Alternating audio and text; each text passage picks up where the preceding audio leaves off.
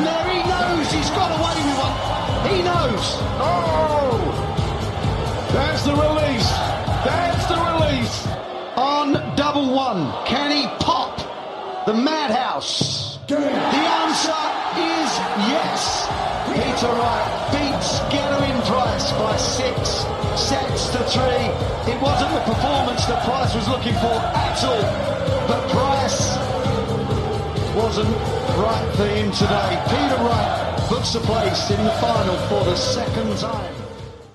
Ja, das waren die äh, Szenen des gestrigen Abends bei der Darts WM 2020. Gervin Price und Peter Wright liefern sich eine epische Schlacht im ersten WM-Halbfinale und danach äh, Michael van Gerven gegen Nathan Espinel. Dazu kommen wir gleich noch. Erstmal ganz grundsätzlich das Finale bestreiten Wright und van Gerven nach wirklich spannenden Halbfinals. Peter Wright gewinnt 6 zu 3 gegen Gervin Price. Wir haben hier bei Sky Sports die entscheidenden Situationen gehört. Einmal nach dem 1 äh, zu 1 Satzausgleich durch Price, wo es ja relativ hitzig wurde auf der Bühne und einmal natürlich der Matchstart von Peter Wright zum 6 zu 3 Erfolg. Hier ist äh, Checkout der Darts Podcast mit Kevin Schulte, meine Wenigkeit und Christian Rüdiger. Grüß dich. Hallo liebe Darts-Gemeinde. Jetzt geht's schon eigentlich aufs Ende zu und das ist doch auch immer wieder ein bisschen schade. Aber wir freuen uns natürlich auch auf Wright gegen Van Gerven. Absolut eine Wiederholung des WM-Finals von 2014, dazu aber später mehr, beziehungsweise dann auch morgen in einer ausführlichen Vorschau. So viel sei schon mal gesagt. Checkout der Darts Podcast gibt es während der WM täglich auf ntv.de und natürlich auch auf Soundcloud, Spotify, Google Podcasts, Apple Podcasts, also auf allen bekannten Podcast-Plattformen. Insofern können wir jetzt mal starten und gehen den Abend chronologisch an, den gestrigen Abend. Es hat begonnen mit dem mit Spannung erwarteten Match zwischen Peter Wright und Gervin Price. Price hat ein überragendes Jahr hinter sich.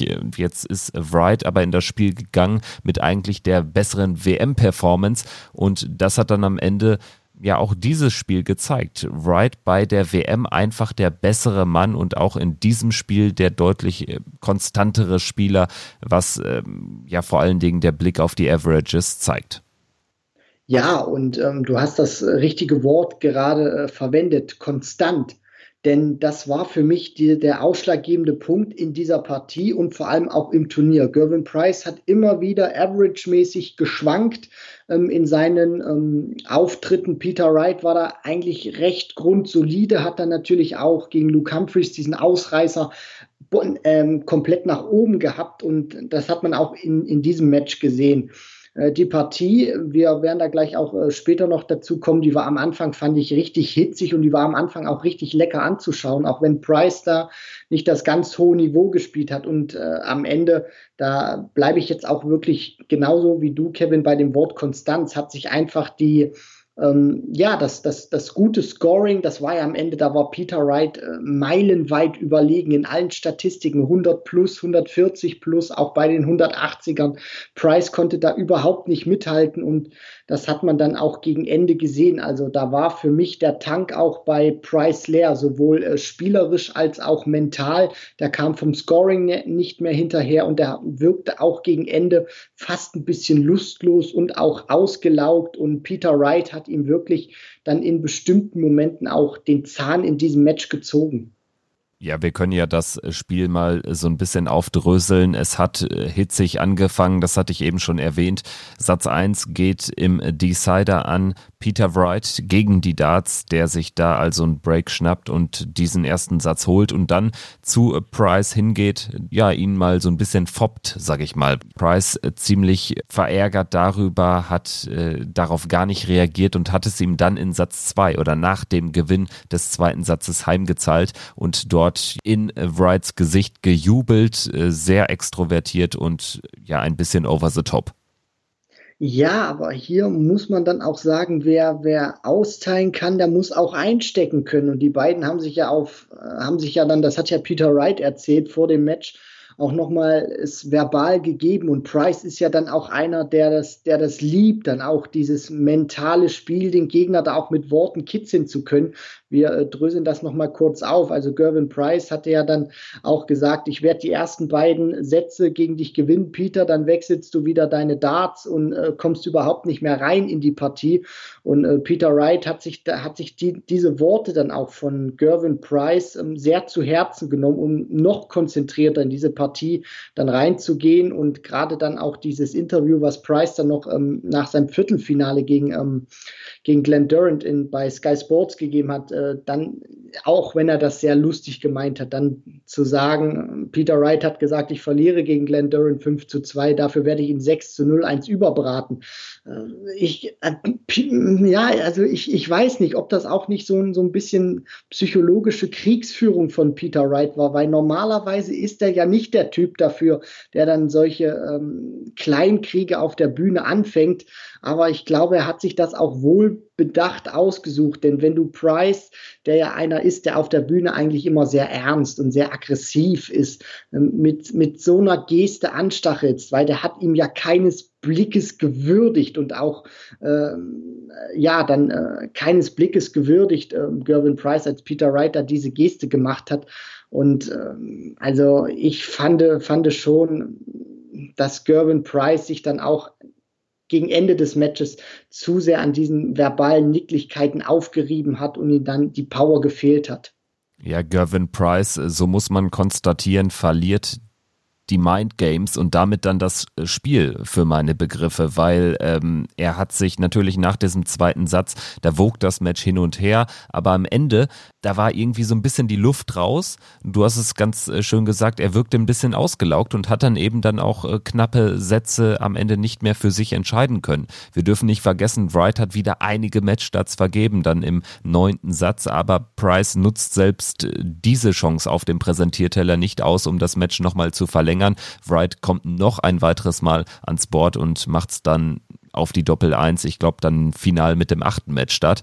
Würdest du auch am Ende sagen, das ist vielleicht ein bisschen too much gewesen von Price, dass er sich damit dann auch teils selbst ein bisschen rausbringt und den Fokus verliert? Glaube ich schon, weil es ist ja nicht das erste Mal, dass Price diese verbalen Spielchen macht. Ich kann mich da immer wieder erinnern an das World Matchplay vor ein paar Jahren. Da war Price ja noch nicht so rund. Da hat er ja auch mal äh, verbal äh, sich mit Adrian Lewis da vor, vor einer Partie äh, richtig gebettelt. Und man hat dann auch gemerkt, als die beiden dann ans Oki getreten waren, da war Price überhaupt nicht, nicht mehr da. Der, der war überhaupt nicht konzentriert genug. Und ich glaube, auch hier hat man über die gesamte Partie gesehen, dass Price nie so richtig in die Partie reingefunden hat. Er hatte immer wieder Momente, an denen er sich hochziehen konnte, wo er sich dann auch gepusht hat und wo er teilweise auch fantastische Darts gespielt hat. Aber dann kamen auch wieder Phasen, wo er für seine Verhältnisse nichts getroffen hat. Und das war für mich der, der große Unterschied. Und das zeigt für mich auch einfach diese großen äh, Konstanzlücken, dass er nicht immer bei der Sache war. Vielleicht war er auch in der Hinsicht, ich möchte das jetzt nicht nur auf diese verbalen Spielchen schieben. Vielleicht war er auch nervös. Erstes WM-Halbfinale, auch als zweimaliger Grand Slam-Champion. Darfst du da auch in einem WM-Halbfinale nervös sein? Und äh, vielleicht war er auch in der Hinsicht ein bisschen verkrampft, wollte zu viel. Also das hat man schon gemerkt. Er war teilweise da und dann in den Momenten, wo er, wo er dann auch wirklich mal zugepackt hat, an denen konnte er sich nicht lang genug hochziehen und äh, am Ende hat ihn dann auch wirklich die Konstanz von Peter Wright gekillt und gezeigt, du musst dann auch über Best of 11 Sets, musst du dann auch wirklich nicht nur phasenweise gut spielen, sondern du musst dauerhaft auf einem äh, sehr guten Level spielen, wie das Peter Wright gemacht hat. Nicht immer herausragend, aber auf einem guten Level. Und das hat Price äh, über weit, weite Strecken nicht hinbekommen. Wright, so halten wir fest, gewinnt die Mind Games, gewinnt aber auch das Duell am Board in äh, Form der Averages, also 98 gegenüber 89 spricht dann wirklich eine klare Sprache. Das kannst du über Timing, vielleicht über gewisse Längen des Matches noch ausgleichen, aber am Ende nicht mehr und dementsprechend Wright dann auch der ja, verdiente Finalist, der erste Finalist des Abends. Der zweite Der ist Michael van Gerven gegen Nathan Aspinall, gewinnt MVG 6 zu 3. Wir hören auch da mal rein in den Matchstart bei Sky Sports. With a foot on double 10. Or will it on double 5? And there it is. A low-key end to a low-key performance for the most part by Michael van Gerwen. But the bottom line is the Green Machine is through to yet another World Championship final ein ähnlicher Matchverlauf wie äh, Wright gegen Price. Also nicht nur das Endergebnis ist gleich, sondern auch der Matchverlauf, denn es war anfangs sehr eng. Espinel war da noch wirklich im Rennen, vor allen Dingen dann mit seinem Finish zum 2 zu 2 Satzausgleich. Dann hat er Satz 5 vergeben. Da hatte er eine Chance ähm, auf die Doppel 18, meine ich war es, beziehungsweise es war die Doppel 18 für die Doppel 20, also die Doppel 20 dann verpasst zur Satzführung. Und das war dann so ein bisschen der Neckbreaker, denn Satz 6 ging ganz klar an Van Gerven ganz schnell mit 3 zu 0. Es gab zwar dann nochmal einen Satz für Espinel, aber letztendlich hinten raus da Van Gerven auch genau wie Peter Wright einfach der konstantere Spieler auf dieses lange Match gesehen. Ja, und ich bin ja auch immer ein Freund davon, der die These vertritt, dass sich so ein Spiel im Endergebnis dann auch ähm, widerspiegelt an bestimmten Momenten und dass ein Spiel äh, sich dann auch in eine bestimmte Richtung bewegt, weil Spieler in bestimmten Momenten da sind beziehungsweise nicht da sind. Und der große Unterschied zwischen Van Gerven und Espinel war für mich, äh, dass die Timing-Frage, besser gesagt, weil die haben fünfmal das Entscheidungsleck gespielt in einem Satz und Nathan Aspinall konnte insgesamt eins davon gewinnen und Van Gerven vier. Und da sieht man, finde ich, auch schon den, den großen Unterschied. Van Gerven hat für mich äh, nicht auf Top-Niveau gespielt und er hat mich ehrlich gesagt auch nicht überzeugt. Da möchte ich äh, gleich dann noch ein paar Worte ähm, dazu verlieren. Aber jetzt erstmal, um, um das erstmal abzuschließen, fand ich dann auch, dass Aspinall in diesen Momenten nicht gezeigt hat, dass er die Nummer 12 der Welt ist, dass er nach der WM einer der Top 10 Spieler ist. Das waren teilweise viel zu leichte Fehler, die ich auch von ihm nicht kannte. Und das hat mich dann auch ein bisschen enttäuscht. Und da hat man vielleicht doch gesehen, dass ihm der Druck dann im WM-Halbfinale zu stehen, wieder dann jetzt gegen Van Gerven zu spielen, die Möglichkeit ins Finale einzuziehen, das hat ihn vielleicht doch ein bisschen mehr beschäftigt. Denn ich möchte noch mal explizit so ein Beispiel rausnehmen im Entscheidungsleck. Ich glaube, das war im dritten oder vierten Satz gewesen. Da hat Espinel angefangen mit 140, 180 und wirft danach sechs Schrottdarts und Van Gerven gewinnt dieses Leck noch, obwohl Espinel eigentlich auf Kurs war, ja eigentlich dann diesen Satz zu gewinnen und, und er macht nicht, und er macht es nicht zu und gerade wenn wir auch auf die Averages schauen, Van Gerven spielt eine 96, Espinel eine 92. Also Van Gerven war wie im gesamten Turnier eigentlich. Da war schlagbar und Espinel hat dann in diesen wichtigen Momenten nicht zugepackt und dann bestraft ich auch ein Michael van Gerven, auch wenn er nicht unbedingt in Topform gespielt hat. Jetzt haue ich mal die These raus, wenn wir uns das Turnier anschauen und die Gegner von Van Gerven, das waren Klaassen, Evans, Bunting, Labanauskas, Espinel wenn man da dann wirklich mal sich näher die Statistiken anschaut, dann sieht man, Van Gerven hat keine Van Gerven-typische WM gespielt. Also da war wenig mega Power Scoring dabei. Deswegen meine These, es ist für ihn der bislang einfachste Weg in ein WM-Finale gewesen. Und er ist eigentlich schlagbar, auch wenn natürlich mal wieder drüber steht, Van Gerven schafft es relativ souverän, wenn wir uns die Ergebnisse, die einzelnen Ergebnisse der Partien, seiner Partien anschauen, ins Finale. Definitiv. Aber das war auch in den Jahren davor, äh, war ja Van Gerven auch immer mal einer, der profitiert hat von etwas leichteren losen äh, manchmal. Aber was, was mir auch auffällt, ist, wir hatten nicht wirklich einmal bislang im Turnier diesen, diesen Wow-Effekt, wo Van Gerven mal wirklich einen rausgehauen hat übers gesamte Match und der Konkurrenz gezeigt hat, ich bin da. Der Titel, der geht in diesem Jahr nur über mich und der wird auch nur in meiner Vitrine landen. Und jetzt äh, steht das Finale an. Van Gerven steht im Finale. Äh, für mich war das bislang eher harte Arbeit für Van Gerven als äh, spielerische Leichtigkeit. Und ich stelle mir jetzt tatsächlich die Frage vor diesem WM-Finale gegen Peter Wright, wo steht denn jetzt Michael van Gerven eigentlich? Ich weiß es bislang immer noch nicht. Er steht zwar jetzt im Finale, aber ich weiß wirklich nicht, wo steht er. Ich weiß nur eins, er ist schlagbar. Und ich bin gespannt, ob er jetzt wirklich diesen Knopf findet, diesen Turbo, um gegen Peter Wright mal eine richtig geile Leistung rauszuhauen. Denn ich glaube, die wird er brauchen. So wie gegen Aspinall oder gegen Labanauskas, glaube ich nicht, wird das gegen Peter Wright nicht reichen.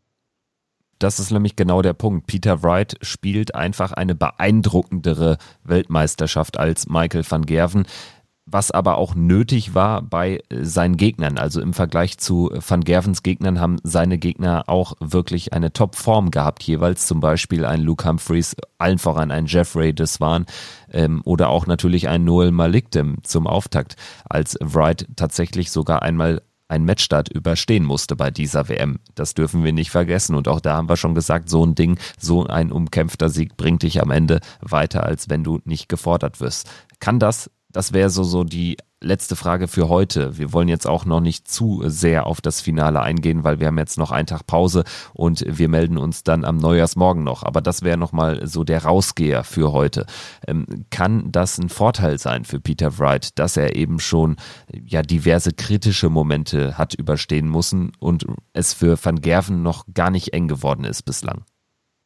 Definitiv. Und da möchte ich mal zwei Beispiele rausnehmen. Eins natürlich aus dem Dartsport, aber eins auch aus dem Tennis. Äh, Angelique Kerber, die damals bei den Australian Open in ihrer Auftaktpartie Matchbälle gegen sich hatte und dann den Titel gewann. Und das ähnliche Schicksal hatte ja auch mal Rob Cross vor zwei Jahren bei seiner ersten WM gegen den Bully Boy in der zweiten Runde. Da hatte der auch Matchstarts gegen sich und dann gewinnt er das Ding im Finale in einer Art und Weise, wie wir das nie geglaubt hätten. So ein Moment, der kann viel bewirken und Peter Wright hat das auch relativ gut erkannt und hatte das ja dann auch gesagt im Interview nach seinem Arbeitssieg gegen äh, Noel Malikdem. Das kann mich ganz weit bringen und ich glaube auch, das ist ein Vorteil gegen Van Gerven. Wright weiß, er wäre ja fast raus gewesen und er hat jetzt auch diese Überzeugung, der weiß, der hat gut gespielt in diesem Turnier und das mehr als einmal. Van Gerven kann das von sich noch nicht behaupten. Deswegen glaube ich auch, der psychologische Vorteil in diesem WM-Finale, der liegt bei Snakebite Peter Wright.